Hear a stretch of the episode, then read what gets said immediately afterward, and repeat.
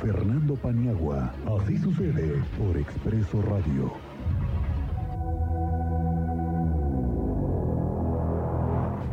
Oiga, pues fíjese que hay una nueva modificación a la ley que a los políticos que se les pase la mano con la violencia hacia las mujeres, en el tipo de género o cualquier tipo, ya no podrán ser candidatos nuevamente y menos se van a poder reelegir.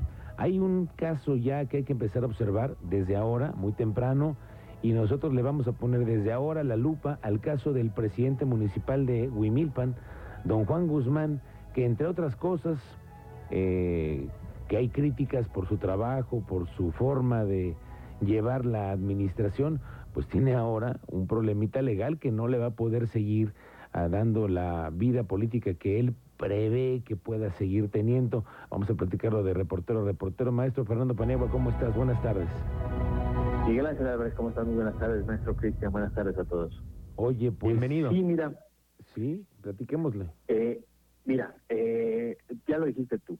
El pasado 15 de julio, uh, las diputadas y los diputados de la 60 legislatura aprobaron modificaciones a diversos preceptos de la ley electoral local.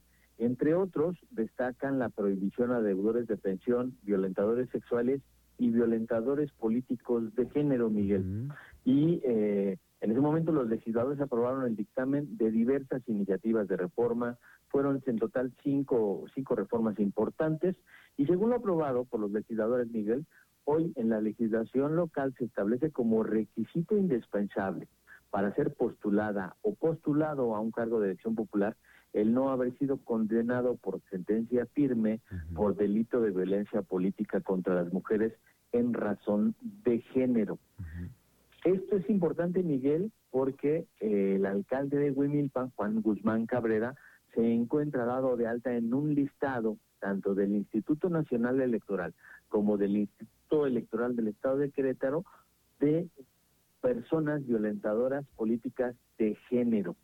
En 2021, Miguel, cuando buscaba la candidatura, o más bien la presidencia municipal de Huimilpan, Juan Guzmán Cabrera ofreció una entrevista y en esa entrevista se refirió a la entonces presidenta municipal de Huimilpan y, e hizo diversas aseveraciones.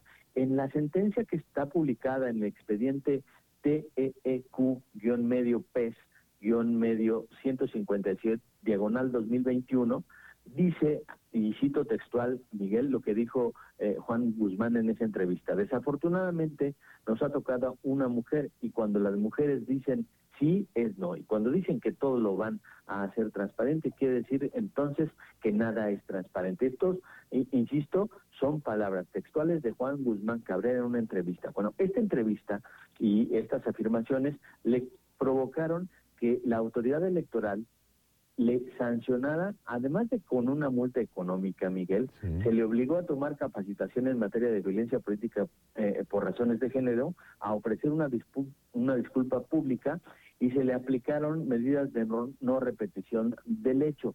Pero además está inscrito, Miguel, en este listado que te digo, que no concluye y que tiene sus efectos hasta el año 2027.